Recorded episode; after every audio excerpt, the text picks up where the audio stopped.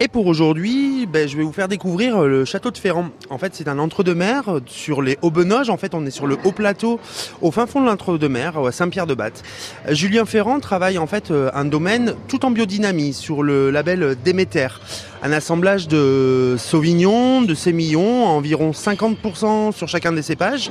L'idée, c'est de garder de la rondeur, de la fraîcheur, une note un peu agrume, un peu agrume confit, une certaine vivacité tout de même un vin qui euh, va être assez équilibré sur le fruit, des notes légèrement exotiques en finale. C'est parfait en fait sur votre petit plateau d'huîtres, c'est assez classique, mais euh, je le verrai bien également sur un petit morceau de Sainte-Maure de Touraine avec euh, ce côté un peu frais du fromage. On devra avoir un équilibre assez parfait, bonne dégustation.